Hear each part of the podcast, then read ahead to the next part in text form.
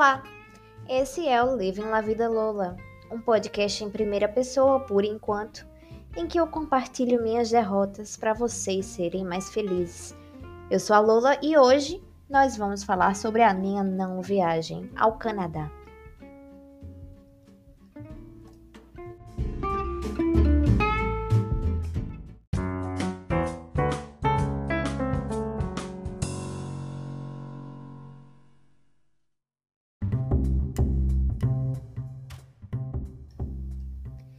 Em primeiro lugar, já peço desculpa aqui aos ouvintes que descobriram que eu sou fumante, né? Pode ser que role um pigarro ou outro, mas eu já peço desculpa, desculpa por antecipação. Em segundo lugar, eu achei que faltou situar vocês um pouco no tempo e no espaço, né? Na última, no, no último episódio. Mas, como eu prometi no episódio passado, hoje eu vou continuar com uma história que faz parte, assim, do combo de histórias de Carmen que foi meu Nissan Sentra vermelho. É, então essa história se passa em 2013, enquanto eu morava em Portland, no estado do Oregon, nos Estados Unidos. Oregon, inclusive, melhor estado dos Estados Unidos, mas as razões pelas quais eu considero isso rende um episódio próprio também, então desconsidere esse comentário. Enfim, em 2013 eu recebi meu green card definitivo. Né? E se você alguma, alguma vez teve essa dúvida, sim, assim como o nome diz, é uma carteirinha verde, literalmente. Eu fiquei louca para dar uma carteirada na fronteira para dizer assim: imigração, você não manda em mim, agora eu saio e eu entro a hora que eu quiser. Tá ok, querido? Então eu fiz pra, qual é o lugar mais perto que eu posso sentir essa sensação né? Qual, qual é o lugar em que eu posso ir, assim, para dar a carteirada hoje mesmo? Eu recebi o, o, documento no sábado de manhã, eu disse, hoje mesmo eu quero viajar. Esse negócio de planejar a viagem não tá com nada, eu quero, assim, viver no momento. É...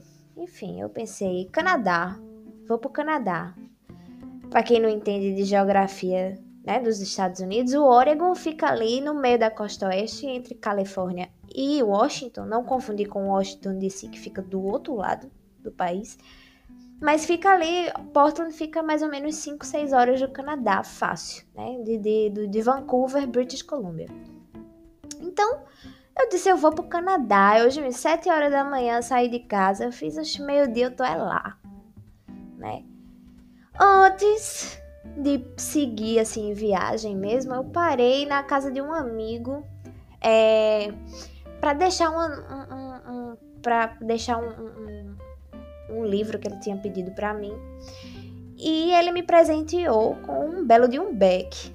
Mas não era um beck normal, não. Assim, era um charuto de maconha que eu nunca tinha visto nada igual. Né? Eu falei, nossa, que presente, que gratidão essa pessoa, né? Eu achei assim muito digno e guardei, né, para uma ocasião, porque se eu já eu, eu já não dirijo bem sóbria, Aí você bote eu fumada para dirigir, a gente não sai do canto, querido. E ali eu tava com somente um objetivo na minha cabeça, que era chegar ao Canadá, tá? Então eu guardei ali aquele back dentro do carro para outro momento. Quando eu um, fui. Cheguei assim pertinho da fronteira, que faltava assim uma saída, era a última saída do, dos Estados Unidos antes de chegar à fila de imigração para o Canadá, da qual você não pode sair uma vez que você está na fila de imigração do Canadá, no, de, na via terrestre, né? Dentro do carro, não tem como dar meia volta. Entendeu? Você tá ali na fila esperando sua vez ser atendido. Mas aí, na última saída, eu falei: será que isso é ilegal? cruzar assim, uma fronteira internacional com droga no carro. Vale salientar aqui que maconha era legal tanto em Washington quanto no Canadá, mas aí eu ficou a dúvida, né? Eu fiz, vou ver aqui no Google enquanto eu dirijo. Não façam isso, por favor. Mas por sorte eu vi isso naquele momento mesmo, porque eu tive que dar assim uma curva de quase 90 graus para pegar aquela saída porque eu tava ali arriscando a minha, o meu futuro, né? Meu trabalho, minha, minha residência, tudo, porque realmente é um crime. e não é um crime assim qualquer, né? Quem passa é, uma fronteira internacional com drogas, a gente já sabe né, de que crime a pessoa. Que crime a pessoa vai, vai responder. Então, assim, eu saí naquela saída como se não houvesse.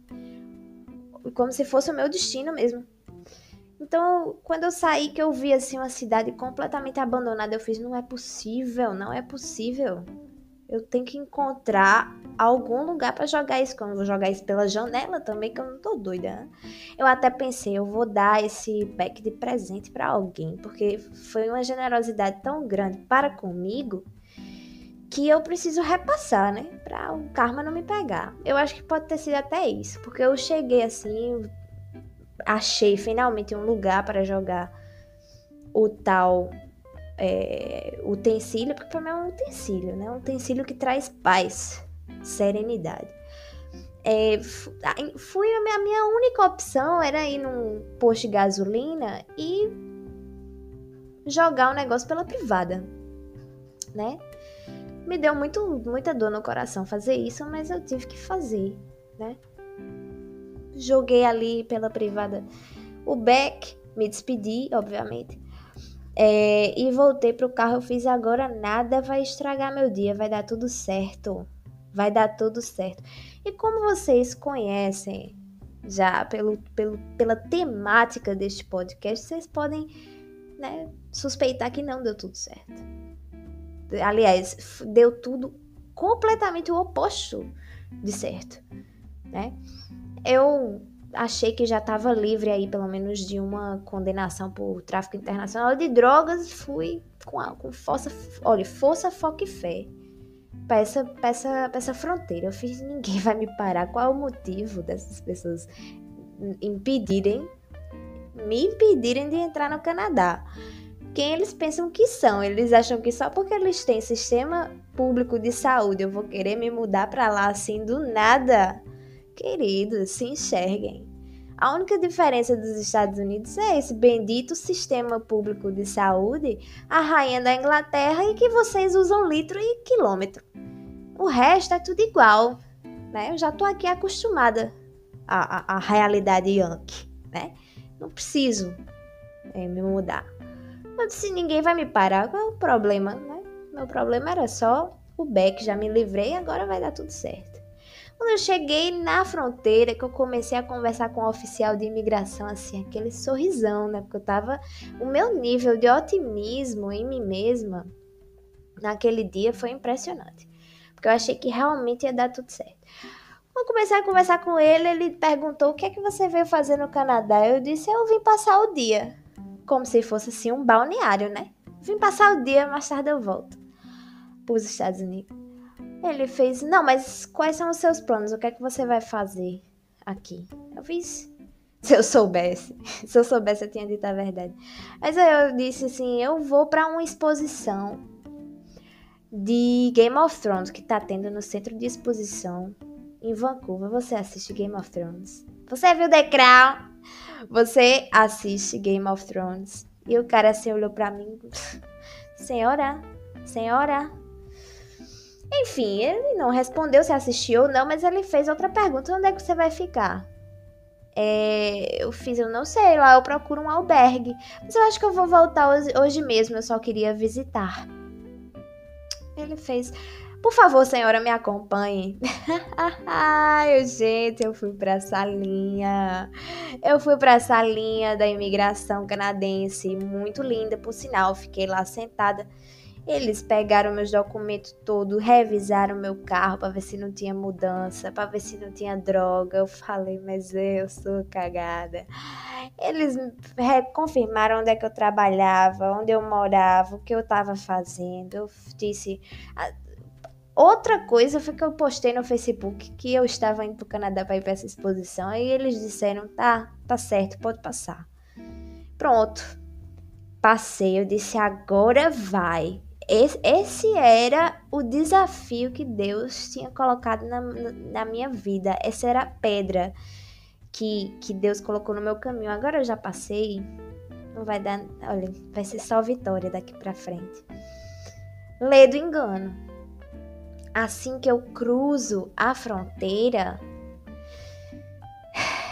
a bonita não pensou que não ia saber se locomover em outro país, né? Muito menos sem GPS. Porque assim que eu cruzei a fronteira, o celular fez: opa, não estamos mais nos Estados Unidos. Verizon não funciona aqui. Não vamos funcionar, o GPS não está disponível. Acha teu rumo aí. Eu tive que parar num, numa beira de estrada, né? para comprar um mapa de papel. E se eu não consigo me orientar bem nem pelo GPS, quanto mais com o mapa de papel? Isso aí já tava num beco sem saída, porque lá também não é que vende, é, que nem centro da cidade, que vende é, chip da Oi, da TIM, da Claro, em toda a porta de loja. Não é assim no Canadá, né, minha gente? Então, não tinha como eu simplesmente achar um lugar para comprar um chip para fazer uma conta para ter GPS Wi-Fi ilimitado no Canadá por um dia, entendeu?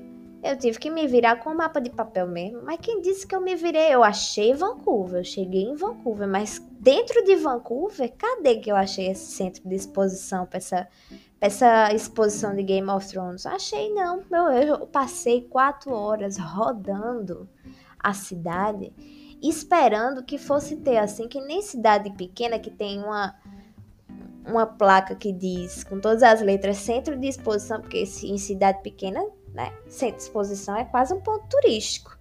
Então eu pensei que fosse a mesma coisa em Vancouver, por que não? Né?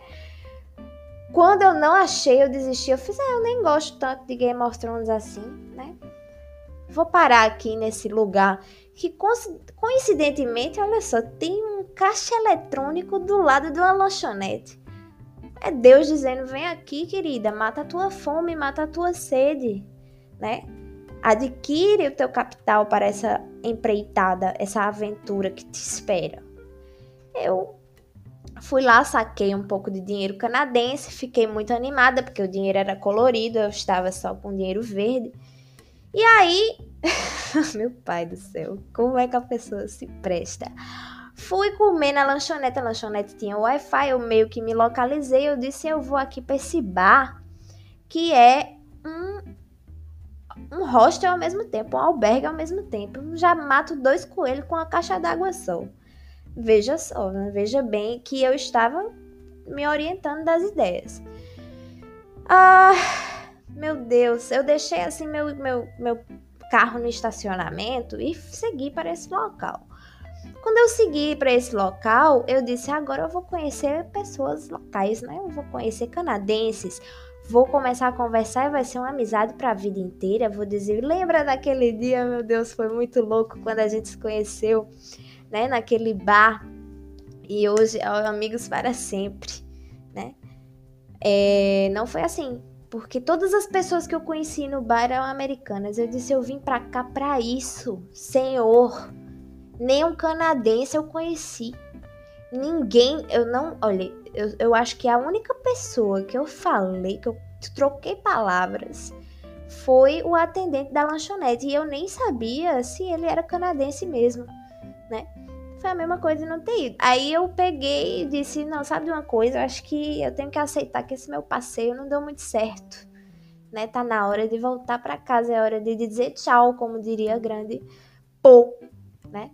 Do filósofo Teletubb. Aí eu disse: vou para casa, amigos. Foi muito bom conhecer vocês.